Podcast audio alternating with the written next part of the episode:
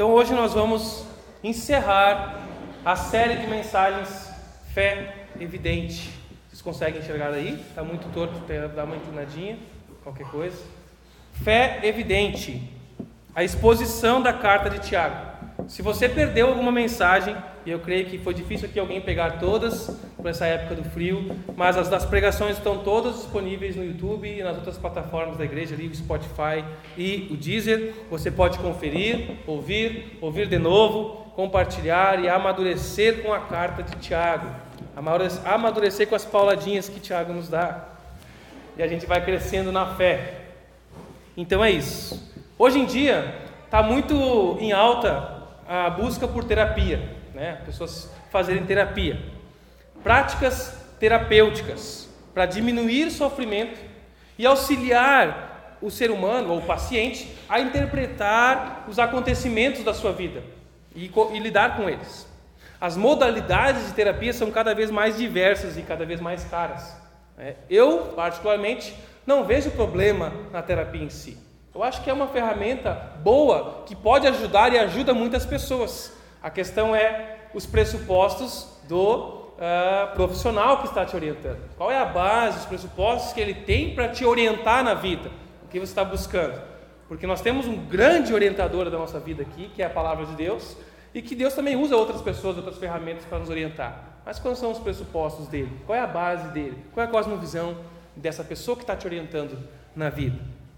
Mas há um tipo de terapia gratuita, muito boa, que muitos rejeitam.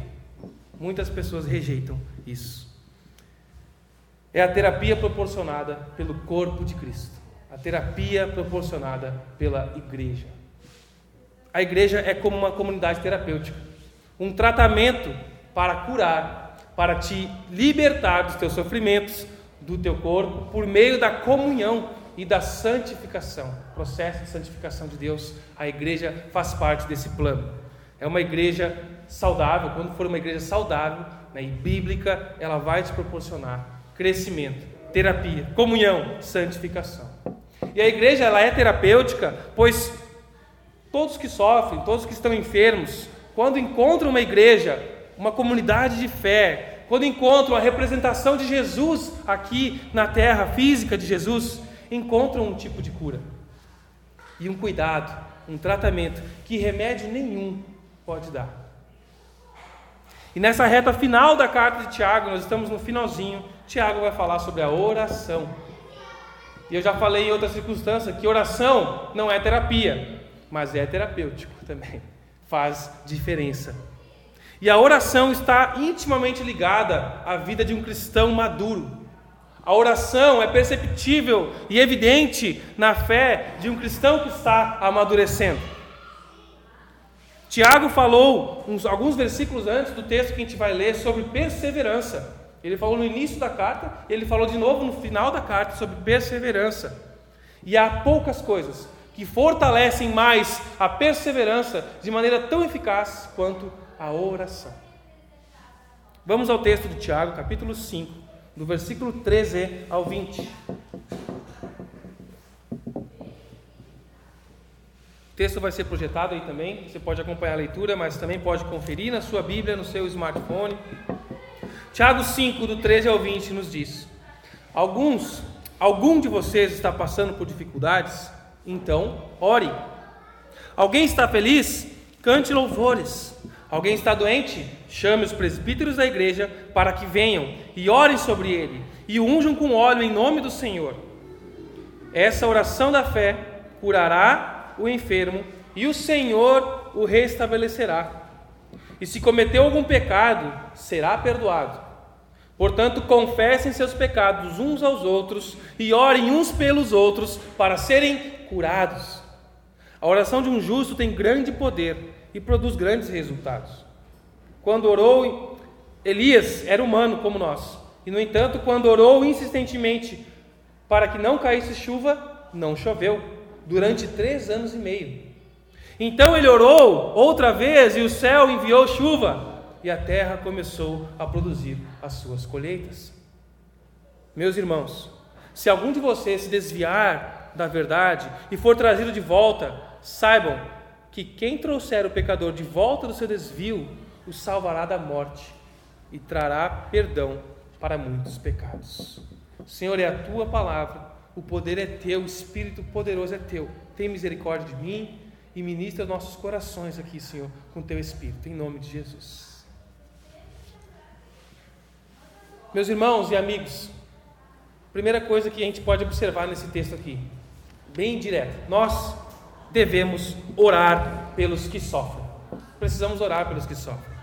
E é interessante né, que o texto começa perguntando: Alguém de vocês está passando por dificuldades? Parece uma pergunta tola, né? Óbvio, sempre tem alguém passando por dificuldades. É difícil juntar mais que duas pessoas e não ter uma sofrendo por algum problema.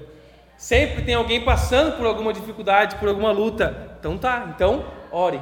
Começa Tiago. Simples e direto. Tiago, já falei, ele é faca na bota. Ele fala o que tem que falar e é isso que tem que fazer, sem enrolação. Orem. E a oração tem esse poder de tirar o sofrimento.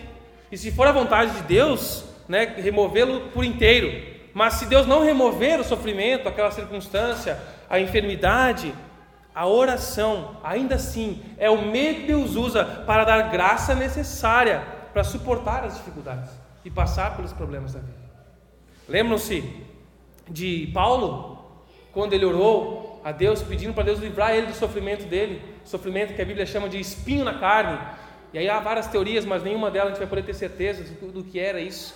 Paulo sofria com isso, e três vezes ele foi a Deus em oração. Aqui o texto não está dizendo, não está se apegando à quantidade, ao número, mas quer dizer que Paulo foi três vezes com o coração sofrendo e clamando a Deus com sinceridade por aquele problema. Deus, tira de mim esse sofrimento, tira esse espinho da minha carne. Na terceira vez que Deus respondeu para ele: A minha graça te basta, porque o meu poder opera na tua fraqueza. E aí Paulo vai se dar conta de que quando ele é fraco, então ele é forte, porque Deus age nas nossas fraquezas. Quando a gente tem esse sofrimento, a gente busca mais o poder de Deus. Jesus mesmo, lá no Getsemane, prevendo o sofrimento que ia passar, naquela angústia, ele clama ao Pai: se possível, afasta de mim esse cálice. O cálice, uma representação cultural da ira de Deus que seria derramada, do castigo de Deus sobre Jesus, que é o castigo de toda a humanidade, daqueles que Jesus iria lavar do seu pecado, e ele não suportando essa aflição, ele pede: Pai, afasta de mim esse cálice, mas seja feita a tua vontade. E Deus não tira, mas dá força para Jesus e graça pelo Espírito Santo, para ele suportar morte de cruz humilhante e torturosa. E nem é só a questão da morte em si, é a questão da humilhação de tudo que ele passou. Nem sempre nós vamos nos livrar do sofrimento. É importante a gente lembrar que é quando uma flor é esmagada, quando você aperta, quebra as pétalas de uma flor, ali que ela vai exalar o mais doce perfume dela. Você pode passar por uma flor e cheirar ela, mas quando você aperta ela, esmaga ela na sua mão, o perfume fica muito mais forte. Talvez o sofrimento, a luta que você tem passado, é Deus moendo você para que você exale um bom perfume nessa terra. Aprenda com Ele. Não sei qual é o sofrimento, não sei se é a mão de Deus, não sei se é consequência dos seus pecados, não sei se que lutas que são, mas Deus quer exalar de você um bom perfume nessa terra. Isso eu não tenho dúvidas. Isso eu não tenho dúvidas.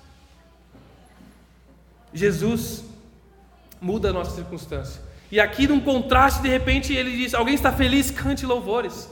Não vai ser sempre sofrimento, vão ter momentos de alegria. E em meio ao sofrimento também poderíamos cantar, poderíamos louvar o Senhor. Lembro de Paulo mais uma vez e Silas, lá em Filipos, quando estavam evangelizando, eles são presos. E lá, presos, depois de açoitados, estão na cadeia, estão na prisão, o que, que eles fazem? Eles cantam e louvam ao Senhor, impactam os outros presidiários, há um tremor ali, há uma mudança de circunstância. E eles não agem na ilegalidade fugindo daquilo ali. Eles confiam no, agir de Deus, mesmo na circunstância difícil. Isso aqui é um detalhe do quanto a gente despreza o poder que Deus usa na música, da poesia, da arte. Deus usa isso para nos dar paz, para nos acalmar, para nos orientar, para abrir o nosso coração, para Ele agir. Precisamos estar atentos a isso. Deus usa muito. As canções em nosso coração, em nossos lábios, elas devem ser uma expressão da nossa vida espiritual da nossa vida interior. Por isso que na Bíblia tem cantos de lamento.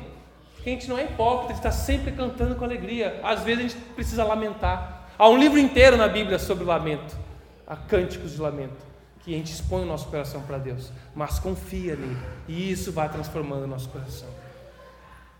Primeiro, devemos orar pelos que sofrem, devemos orar pelos enfermos. Tiago vai falar aqui se tem alguém doente. Primeiro ele fala sobre sofrimento geral e depois sobre doença. Tem alguém doente? Então, chame os presbíteros. Enfim, ele vai falar de três atitudes aqui. A atitude que o enfermo deve ter, a atitude que os presbíteros devem ter e a atitude que a igreja deve ter quando há alguém doente. Bem interessante isso aqui. Ele fala então primeiro sobre a atitude do enfermo. O enfermo deve chamar os presbíteros. Essa é isso que a gente observa aqui, que quando você está doente, você não deve sofrer sozinho. Ah, é só uma gripe. Ah, eu tô, não sei ainda, estamos investigando o que, que é. Não sofra sozinho. Não fique viajando nos seus pensamentos sozinho. Compartilhe. E o texto vai dizer: chame os presbíteros. No plural, né? Aqui mostra a importância da pluralidade da liderança da igreja. Presbíteros, pastores, não um só, não um sacerdote. Precisamos estar atentos a isso. Mas interessante que o, termo, o texto fala que é o enfermo que deve chamar. A responsabilidade é dele. Não diz, fique esperando teu pastor te ligar. Fique esperando para ver se ele descobre na bola de cristal e vem te procurar. É claro que os pastores devem estar atentos com as suas ovelhas, o que está acontecendo, procurando. Mas o texto coloca a responsabilidade sobre o enfermo e sua família. Chame os pastores. Não fique esperando. E chamar quem? Chamar os pastores. Não diz chame o curandeiro. Chame um irmão que você ouviu falar que tem dom de cura. Nem mesmo diz chame os diáconos. Chame os pastores. Por que será essa distinção entre os presbíteros? Não podia ser um irmão qualquer da igreja? Qualquer, entre aspas. Não é, meus irmãos, porque a oração do pastor é mais forte. Não tem nada disso. Não é porque o, o, o, pastor tem um poder diferenciado. Você sabe qual é a qualificação bíblica que distingue um pastor dos demais cargos da igreja? E não falo isso em detrimento a valor, mas em função diferente. Quando Paulo escreve a Timóteo para Tito uma lista de quais são as características dos presbíteros, uma característica que está ali, que não está na lista para os diáconos e outros irmãos da igreja, é apto para ensinar capacidade de ensinar, de comunicar o ensino das Escrituras. E talvez essa seja a importância de chamar um pastor, um presbítero, porque o momento de enfermidade é um momento de ensino, é um momento de aprendizado na luta, no sofrimento. Chame o pastor que tem esse diferencial, e talvez outros irmãos, outros mestres tenham talento, mas ele vai saber quem chamar para te ajudar, ele vai saber o que lhe orientar. Não é porque é mais importante, mais bonitinho, mais poderoso, não é isso mas essa é a orientação das Escrituras. Os presbíteros, os pastores, são responsáveis diante de Deus pelas ovelhas de Deus, as ovelhas de Jesus. E eles podem ajudar. E qual deve ser a atitude dos presbíteros? Eles devem orar. Os pastores, presbíteros e pastores, termos intercambiáveis nas Escrituras para o ofício de alguém que está à frente da igreja. O pastor deve orar, ensinar, instruir sobre fé, no momento da luta, da dor, sobre esperança, sobre confiança em Jesus, consolo do Espírito Santo. Lá em Atos 6, quando a igreja começa a crescer, e aí os pastores e os presbíteros começam a negligenciar algumas tarefas que eles não estavam dando conta. E aí os irmãos vão se queixar, olha, tem umas viúvas que estão sendo esquecidas na divisão das comidas, dos, da, da, partilha para ajudar, que tinha muita gente ali de Jerusalém, que não morava ali, que estavam se ajudando. E aí ficou difícil dos pastores controlar isso. E aí os apóstolos se reúnem e decidem, então vamos dividir. Então vamos separar, aí eles falam as características de homens fiéis, íntegros, assim, assado, lá em Atos 6, depois você confere, para que eles sirvam as mesas, que é onde sai o termo diaconia, servir. O diácono é alguém que serve. Então vamos separar pessoas para servirem as mesas. E nós nos ateremos, nós vamos nos dedicar ao ensino da palavra e, da oração, e à oração. Os apóstolos, os presbíteros vão se dedicar a ensinar as escrituras e orar. E os demais outros irmãos vão se dedicar a servir as mesas. Essa não deve ser, não será, dificilmente será a atividade exclusiva de um pastor, orar e ensinar. Mas esse deve ser o seu foco principal. Se ele precisar abrir mão de alguma outra coisa, ele deve mandar outra pessoa. Ele deve deixar outras pessoas fazerem, para que ele foque em, servir, em orar e ensinar. Eu tenho aprendido muito com Deus em relação a isso. Esse é o foco principal, nem sempre exclusivo, mas principal. E o texto aqui nos fala sobre unção com óleo. Sobre esse assunto tem muitos ruídos, muitos ruídos e distorções. E eu vou tentar ser breve com vocês, assim como o texto é breve e direto nesse assunto.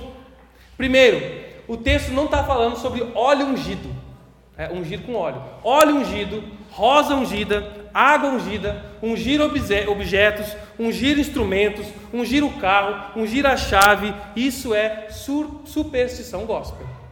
A Bíblia não nos dá respaldo para isso. Isso é, um, é algo que a gente criou, é um paganismo dentro da igreja. E um meio de se ganhar dinheiro, que é um comércio, né? uma maneira de você conseguir lucrar, vender, vender óleos, litros de óleo daqui, de acolá, para poder ganhar dinheiro com, com essa ignorância, se é que tem um bom sentido da palavra nesse aspecto. O Brasil ama lidar com essa mistura do místico, do transcendente, de pedrinhas, de óleo, e colocar Jesus no meio. Você pega várias coisas que são de várias religiões pagãs, e você coloca isso para dentro da igreja e bota que é Jesus, e bota isso, e você vira uma confusão. Enfim, eu vou tentar ser mais breve do que eu já estou indo. Não há base bíblica contextual para isso. Eu posso até falar isso em outra mensagem, em outro dia, e se você quiser conversar mais sobre esse assunto de coisas ungidas, a gente pode conversar à sua disposição, analisar na Bíblia o que a Bíblia diz. Tá? Mas sobre isso não. E o que Tiago está falando aqui não é nem sobre isso, é sobre ungir com óleo os enfermos. E aqui sim, existem pessoas boas, e algumas já não existem mais, mas pessoas que têm um relacionamento, tiveram um relacionamento de fidelidade às escrituras, à palavra, estudiosos, pessoas que estudaram isso, e são pessoas que dizem esse texto aqui, sérias com Deus, que o ungir com óleo vai simbolizar a ação do Espírito Santo curando vidas. É um ato cerimonial, né? não dizem que há poder no óleo, não há poder em nada, mas é um ato cerimonial em que você unge o enfermo com óleo num ato cerimonial. É, um, é para representar a confiança em Deus, tá? Ok. É uma interpretação possível, tá? eu concordo que é uma interpretação possível para esse texto. Mas também há outras pessoas sérias, comprometidas com a Bíblia, que estudam, que têm vida de piedade, que amam a Jesus realmente, que também olham isso como uh, um recurso medicinal. E eu vejo mais coerência nesse argumento. E eu vou explicar por quê para vocês. Nessa interpretação, como um recurso medicinal. Havia o costume judaico e cultural daquela época de se usar óleos e essências como um recurso medicinal, óleos diversos, ervas e afins, que era muito usado na medicina da época. Era usado assim. Na parábola do bom samaritano, você lembra? Passa o sacerdote, passa o levita, daí vem o samaritano e vê o homem no chão, na estrada, lá em Lucas capítulo 10. O homem está ali, o que, que ele faz de imediato? Ele passa vinho e óleo nas feridas do enfermo para lhe aliviar o sofrimento. O vinho tem a característica antisséptica e era muito usado por isso. E os óleos, eles andavam com óleos como se fosse um kit de primeiro socorro para várias coisas que eles usavam além dos judeus usar isso como um ato cerimonial também. E ele passou o óleo, o vinho e enfaixou o homem. O texto diz isso. Talvez não fosse o melhor remédio que ele pudesse aplicar, mas era o que traria algum alívio imediato para aquele enfermo. É como se Tiago estivesse dizendo aqui, gente, continuem tratando, dando remédio. Deem o melhor que a medicina de vocês pode oferecer. Se é óleo naquela época, se é outros recursos, são esses exames. Façam o melhor, vá até o limite da sua medicina, mas ore. Confie em Deus. Porque o texto vai falar que é Deus quem levantará o enfermo, Deus quem o restaurará. É nisso que nós temos que crer, fazendo a nossa parte, indo até o limite. Esse é um dos motivos pelo qual eu também ah, creio nessa interpretação desse texto. Não mato e nem brigo por isso aí, ok? Há outras interpretações, mas é assim que eu entendo, faz muito mais sentido para mim aqui, nesse aspecto. Outro argumento também pelo qual eu creio nessa interpretação é que não há outro lugar na Bíblia que ensina sobre isso. Se fosse uma ordem direta explicando o texto aqui e não tivesse elementos culturais, não precisa ter duas, três, uma bastaria. Como Jesus, quando instituiu a ceia, ele explicou a ceia e disse: façam isso em memória de mim. Esse é um ato cerimonial e memorial. Quando ele instituiu o batismo, o batismo que fica para a igreja é um ato cerimonial, memorial. Mas isso aqui só vê aqui. E nos outras aplicações de óleo, eles estão muito mais ligados a essa questão de uh, medicina. Ok.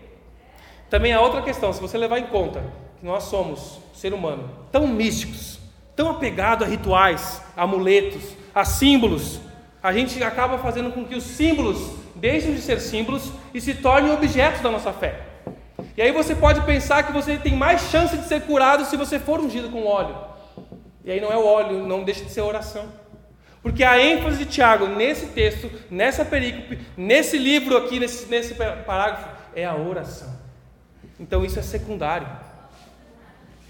Isso é secundário. É o típico caso né, que a gente já falou, que a gente tenta ser profundo onde a Bíblia é rasa e a gente ignora né, de, de ser realmente profundo onde a Bíblia é profunda. Ela está sendo profunda aqui na oração. Não vamos discutir, se apegar, se matar por causa disso aí, ok? Vamos orar. Todos concordam que essa é a profundidade das Escrituras. Vamos dobrar o joelho, vamos orar, vamos clamar ao nosso Deus que tem poder para curar. Essa é a ênfase Tiago. Você precisa de pessoas. Chame os presbíteros, chame mais pessoas e de oração fé e comunhão para a cura. Fé e comunhão. O texto nos deixa claro que o Senhor vai levantar o enfermo. Eu conheço a história de uma senhora, mãe de um familiar nosso, lá de Porto Alegre. Essa senhora ela ia de vez em quando numa dessas comunidades que se chamam de igreja, e certa fase da vida ela descobriu o câncer. Ela estava desenvolvendo um câncer e ela escondeu isso da família. E ela contou para os seus líderes na igreja. E eles negligenciaram todo o tratamento, dizendo para ela que ela seria curada.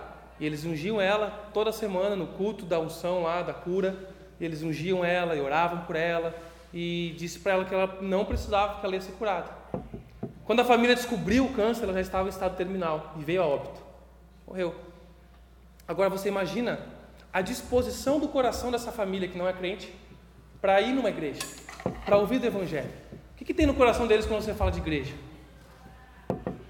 Porque a gente se apega naquilo que não é essencial.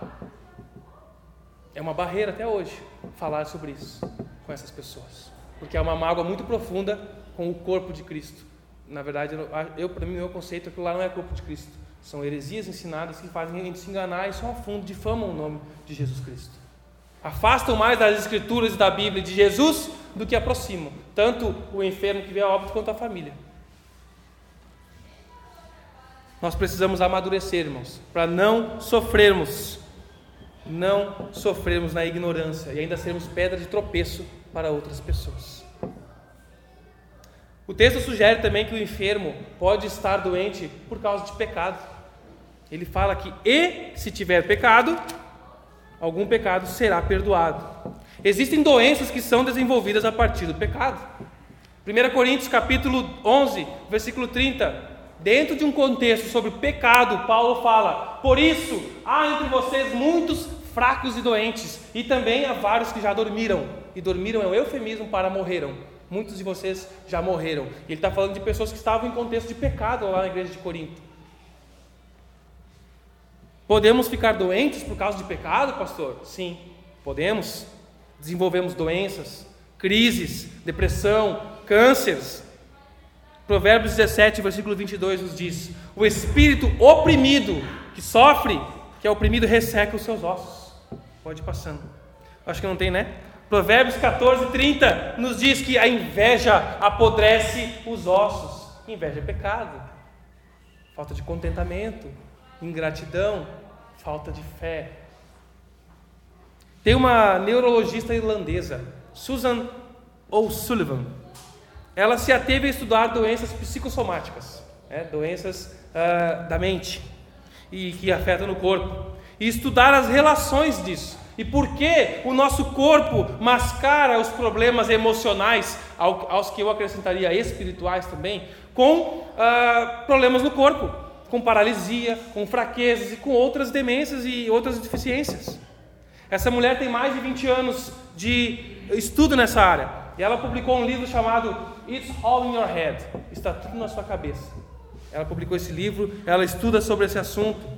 E ela disse: até um terço das pessoas vão ao médico com sintomas que não podem ser explicados clinicamente. Não podemos evitar os sintomas físicos diante de uma situação de estresse. Pecado causa estresse. Egoísmo, briga na família, briga no lar, levar voz, roubo, furto, qualquer outra coisa, negligência. Isso aqui inclui o que Tiago fala no final do capítulo 4, os pecados de omissão. Saber o que se deve fazer, deve fazer o bem e não fazer. Isso te atormenta, isso fica te perturbando. Ah, eu devia ter falado, eu devia ter confrontado aquela pessoa, eu devia, não podia ter perdido tempo, eu tenho que falar com essa pessoa, eu tenho que pedir perdão. Você fica negligenciando o que você sabe que tem que fazer e sofre e pode desenvolver doenças. Ela conta o caso de uma paciente dela que ficou cega e não havia nenhuma causa física para o problema. Foi uma manifestação de estresse emocional, fadiga, falta de paz Estresse emocional é falta de paz. Quem te dá paz? Quem é a paz? Ela fala sobre, ela fala sobre uma jovem dançarina, promissora, mas agora estava confinada em casa pela síndrome da fadiga crônica. E aí vão surgindo vários nomes, né, bonitinhos para tudo, tudo isso aí. Ela fala sobre uma mulher cuja perda de memória estava relacionada aos abusos que ela sofreu do marido. Suzana examina profundamente a condição humana nos segredos que mantemos de nós mesmos. É interessante, né, como Davi orou lá em Salmo 139, Senhor, sonda o meu coração e vê se há em mim algum caminho mau. Porque nós escondemos os nossos pecados até de nós mesmos, tentamos nos esconder. Por isso precisamos que o Espírito Santo venha e traga à tona aquilo que a gente tenta esconder e abafar no nosso interior.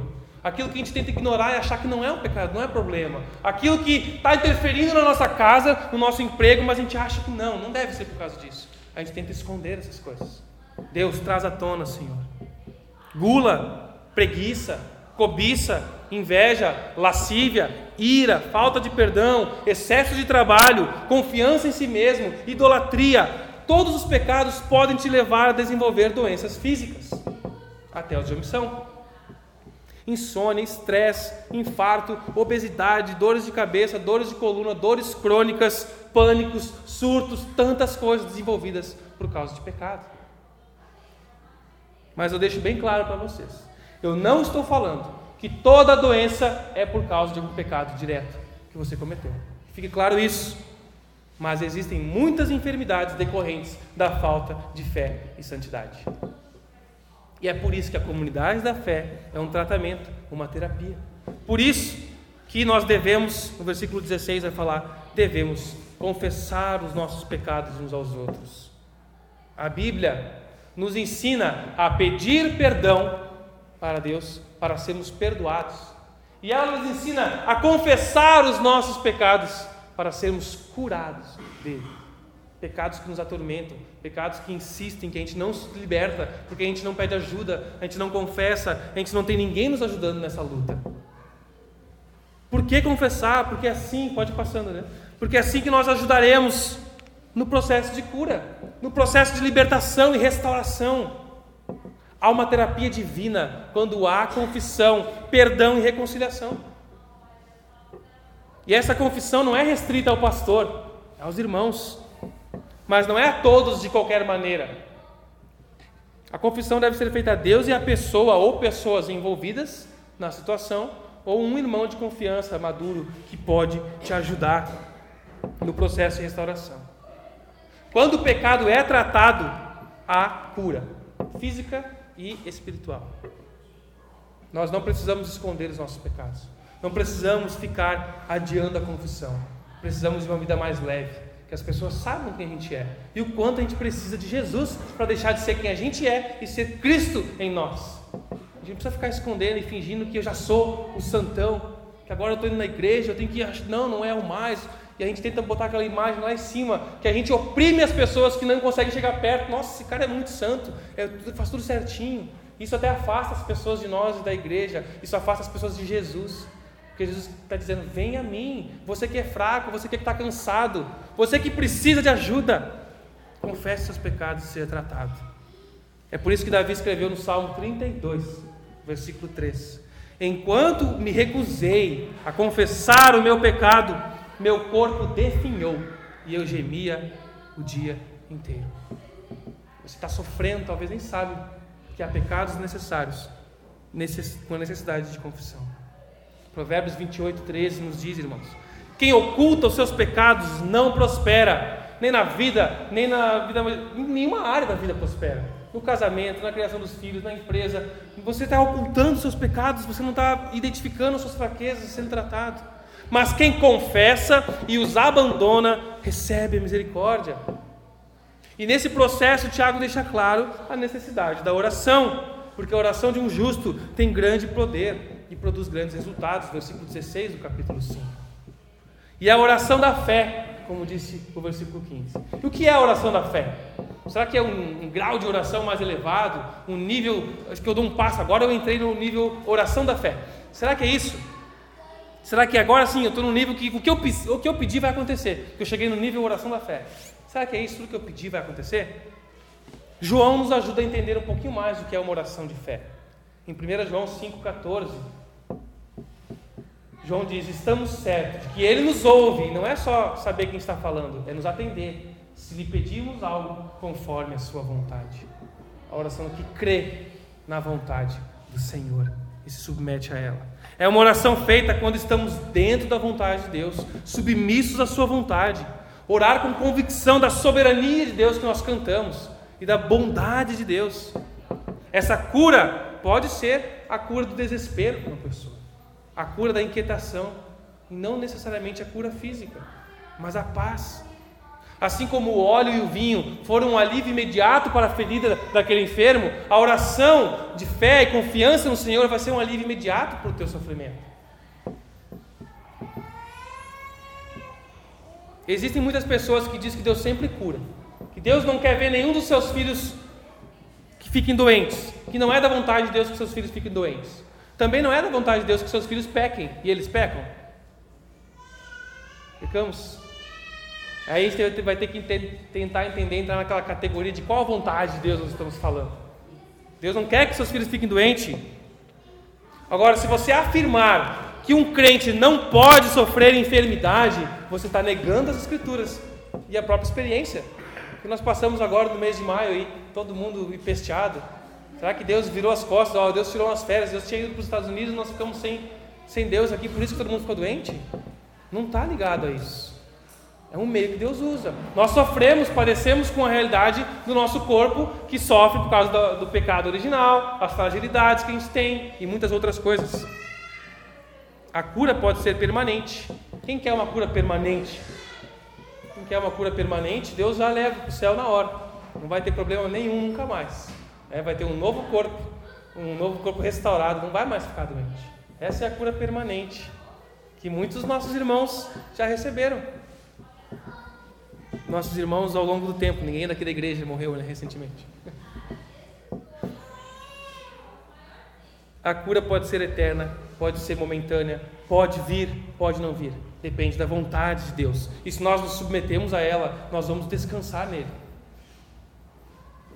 Se orarmos com fé, conforme a sua vontade, teremos paz. E Tiago fala no versículo 16 e 17 sobre a oração do justo. Vocês conhecem a história do profeta Elias? Conhecem? Quando a nação de Israel se desviava dos caminhos de Deus, começava a viver muito profundamente nos seus pecados e deixar de ser bênção. Deus usava profetas para agir, para pregar arrependimento, para orar pela nação, pelo povo. Isso aconteceu várias vezes. Numa dessas, Deus levantou Elias. Usou o profeta Elias para confrontar o rei, confrontar o povo, os profetas de Baal. Elias é muito conhecido porque até teve na novela, né? Lá do, da Record, acho que era, com Jezabel, fizeram toda aquela trama. E aí era 20 capítulos para um capítulo da Bíblia, dá para explorar bem ali, né? Que, quando bomba as coisas. Mas esse era Elias. Ele orou insistentemente para que não chovesse. Alguém pedindo para que, que a nação sofresse.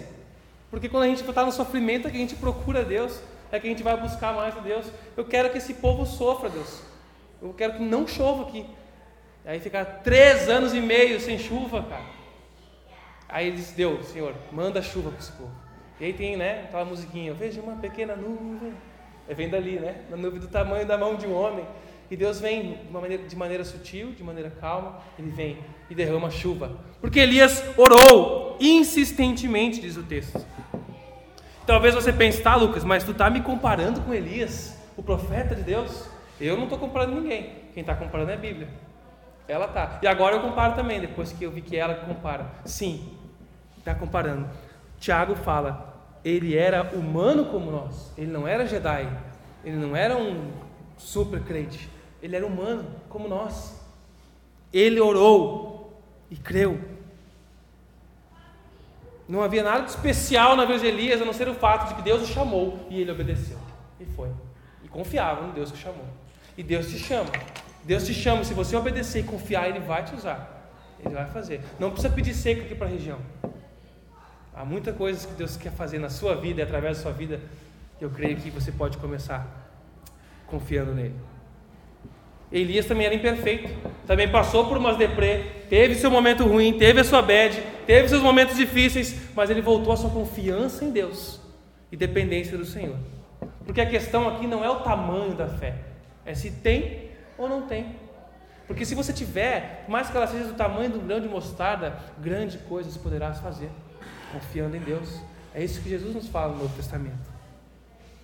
Nós não conquistamos metas de oração por quantidade. Não é uma barrinha, um status que tem no céu, e tu vai orando, orando, orando, insistentemente, vai enchendo a barrinha, aí chegou lá 100%, Deus diz, agora sim eu vou conceder teu pedido. Você buscou bastante. Não é isso. Muita gente acha que é isso. O orar insistentemente é orar com o coração naquilo. Eu quero, Senhor, eu, eu preciso disso, eu quero isso. Né? E conforme a vontade de Deus, até que Deus mude o nosso coração e diz, eu não quero. Eu estou pedindo que, se possível, Senhor, faça a tua vontade. E Deus vai mudando nosso coração. Senhor, eu me submeto ao que o Senhor quer que eu viva. Já nem, aquilo lá não faz diferença nenhuma na minha vida. Já nem quero mais. Acontece assim com os filhos pequenos, quem tem aqui. Quando pede, pede, pede muita coisa. Compra aquilo, pai, compra aquilo. Não, filho, ainda não, calma. Dá um tempo, passa um, dois, três, quatro vezes que ele te insiste, ele não pede mais, ele vê que nem precisava daquilo. Uma ilustração besta, mas Deus age assim com a gente, filho, tu não sabe o que está pedindo. Continua pedindo que eu vou trabalhar na tua vontade, para que você aprenda a pedir as coisas conforme a minha vontade. Que a minha vontade é perfeita, boa e agradável para você. A maioria das vezes que nós oramos pouco sobre um assunto, é duas coisas. Ou nós não nos importamos de fato com aquilo, ah, eu tenho que orar por isso. A gente fala, tem que orar, tem que orar, temos que orar pela conversão dessa cidade. E a gente ora pouco, por quê? Acho que na real, ou tu não se importa de verdade com aquilo, ou tu não crê que Deus pode agir. Que ou você não se importa de fato com aquilo que você não ora, ou você não crê que Deus pode agir e parou de pedir, parou de buscar. Quanto você tem orado? Quanto você tem buscado com insistência e persistência no Senhor, conforme a vontade dEle? A carta termina nos incentivando a nos dedicar à restauração do próximo. Devemos crer e ajudar na restauração do próximo. Versículo 19 e 20. Meus irmãos, se algum de vocês se desviar da verdade e for trazido de volta, saibam que quem trouxer o pecador de volta do seu desvio o salvará da morte e trará perdão de muitos pecados. Há esperança. Há esperança. Há esperança. Esses versículos aqui estão diretamente ligados ao que Tiago acabou de falar. A restauração para alguém que está em pecado, que confessa o seu pecado, que estava sofrendo por isso. A restauração pode vir, mas esse versículo aqui também demonstra o caminho de volta para qualquer um que tem tropeçado em tudo aquilo que nós vimos ao longo de Tiago. Se você está tropeçando em algum momento daquilo, a sua fé é uma fé morta, não é prática, é uma fé demoníaca, só emoção, é uma fé, eh, você não pratica o que faz, você tropeça na língua, você causa guerra, você causa destruição, você ignora, você faz acepção de pessoas, você tem tropeçado em alguma dessas faltas que Tiago apontou, há esperança para nós. Há esperança. Se você está firme, tem amadurecido, você também deve se dedicar à restauração e à maturidade do próximo. Essa é uma das razões pela qual Jesus criou a igreja, para nos ajudarmos e não cairmos em caminhos de morte, como o Tiago fala aqui, para podermos viver uma vida, exultarmos na graça, gratidão ao Senhor pelo perdão dos nossos pecados e ajuda para sermos curados. Não dá para ser igreja ouvindo sermão da internet e ouvindo louvores, tomando banho e lavando a louça. Somente você precisa estar em comunhão, ter família, ter pessoas, se envolver com o corpo de Cristo. Um pastor amigo meu pregou recentemente e ele falou, né? Não há como você ter um compromisso com o cabeça da igreja, Jesus, sem ter um compromisso com o corpo, a igreja. Não somos zumbis, temos um cabeça, que é Cristo. Você precisa estar em comunhão. Ao ponto de que quando você estiver mal ou passar por dificuldades, alguém chegue em você, vá atrás de você. Alguém vai ser um instrumento de Jesus na sua vida para te trazer de volta, te tirar dos caminhos de morte. Seja igreja. Aceite a exortação e o encorajamento com amor. Quando alguém te procurar, quando alguém te perguntar, irmão, está tudo bem contigo? Estou sentindo tua falta, o que está acontecendo? Tem algo que eu possa fazer para te ajudar? Estou sentindo tuas faltas nos cultos, nos grupos de estudo. Como vocês estão? Alguma coisa está acontecendo, vocês não estão normais. E a gente, ah, sai do meu pé, não aguenta essa gente chata. Você devia louvar a Deus e agradecer, porque ainda existem pessoas que fazem isso e que se importam com você. Seja tratável. Se você não quer uma igreja, se você não quer uma família que se importe com você, eu acho que você não vai aguentar ficar aqui. Mas se você quer uma família, um relacionamento verdadeiro e crescente com Jesus e com o seu corpo, aqui é o seu lugar. Nós vamos fazer isso juntos. Nós vamos crescer juntos. Hebreus capítulo 2, versículo 1 nos diz: Por isso, irmãos, é preciso que prestemos maior atenção ao que temos ouvido, para que jamais nos desviemos. Precisamos prestar atenção nisso. O que fazer quando você vê um irmão em Cristo se desviar da verdade? Sem dúvida, deve orar por ele, procurar ajudá-lo. Devemos ajudar os membros do corpo que se desviam da verdade. Aplica Mateus 18. Mateus 18 fala sobre como tratar com o irmão que está em falta. Aplica na vida dele. Primeiro vá procurar, tentar recuperá-lo. Se ele não te der ouvidos, vá com mais algum irmão junto. Se ele não te der ouvidos e não quiser ajuda, a Bíblia vai dizer: trate-o como gentil. Isso não quer dizer para a gente tratar com desprezo. Naquela época o judeu desprezava o gentil. Mas o que Jesus está falando é trate-o como alguém que não é do povo de Deus, como alguém que precisa ser evangelizado. Trate-o como alguém que precisa de misericórdia, ele precisa de graça, ele precisa de ouvir as bases da fé novamente. Está negligenciando isso. Então trate-o assim, com amor, com misericórdia, não com desprezo. Precisamos nos esforçar para salvar os perdidos, mas também para restaurar os irmãos abatidos. E é por isso que a igreja é uma comunidade terapêutica uma ferramenta, um instrumento de Jesus para tratar a sua vida e para te usar para tratar outras vidas. Esteja aberto a ser tratado, esteja pronto, atento para tratar outros. Devemos orar pelos que sofrem, pelos aflitos. Devemos orar pelos enfermos, confessando os nossos pecados. Devemos orar com fé, perseverança, submetendo-nos à vontade de Deus. E devemos orar e ajudar o irmão que se afastou da verdade e fazer isso em amor. 1 Pedro capítulo 4, versículo 8 diz: Acima de tudo, amem uns aos outros sinceramente, pois o amor cobre muitos pecados. Provérbios 10, 12 diz: O ódio provoca brigas, mas o amor cobre todas as ofensas. Faça em amor. Mas para fazer em amor, eu preciso estar em sintonia com Jesus. Eu preciso estar conectado com o Pai, usufruindo de sabedoria do alto e não de sabedoria, pensamento dos homens. Fazer em amor não é ignorar o pecado, vem assim mesmo, a gente empurra para baixo do tapete os teus pecados. Não é isso. Fazer em amor não significa esconder a sujeira. Porque onde há amor, há verdade. Onde há verdade, há liberdade. Há confissão de pecados honesta e perdão. Não é confissão de pecados para julgamento, para apontar dedo é para oferecer ajuda, para tratar, para perdoar, para restaurar o irmão. Concluindo, irmãos, nós vimos muitas coisas ao longo de, de Tiago. Fomos confrontados nesses sete sermões, fomos encorajados.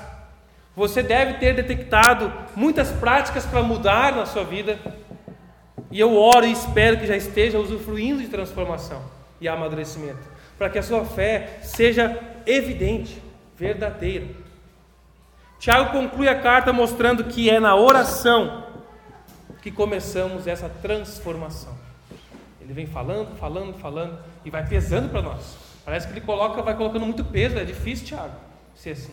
Ele fala: ore, ore, use a igreja que Jesus te deu para ser tratado, para ser curado, para que você cresça, amadureça e tenha uma fé evidente.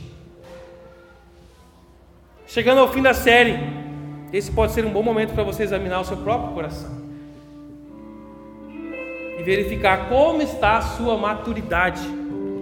Quão evidente é a sua fé, não a sua confissão de fé, não o seu credo, não a sua denominação, mas na prática. Jesus é evidente na sua vida? Eu quero fazer algumas perguntas para você refletir. Então pense. Baixe sua cabeça, se você quiser ler também, mas coloque-se diante de Jesus, deixe Ele tratando teu coração. E vou recapitular algumas coisas que nós vimos aqui em Tiago. Você tem se tornado uma pessoa mais paciente e confiante em Jesus durante as provações da sua vida, durante as lutas que você passa. Você tem obedecido e se alegra em obedecer a Bíblia, ou está simplesmente enganando a si mesmo, agregando conteúdo somente? Existem preconceitos, discriminação em sua vida, certa rejeição ou indiferença com alguém, com pessoas de outra cor, com pessoas de outras culturas, com pessoas de outra denominação, com pessoas com outras habilidades que não são as suas, com pessoas que são mais lentas que você, com pessoas que são mais rápidas que você. Há preconceito. Jesus nos ensinou aqui a abandoná-lo, a olhar para Jesus. Como você tem usado a sua língua? Com a sabedoria do alto ou a sabedoria dos homens? Você tem percebido que essa é uma guerra é uma guerra contra a sua natureza. Como você tem lutado ela? Quem está te ajudando nessas batalhas? Ou você acha que está batalhando sozinho? Como você tem considerado Deus nos seus planos?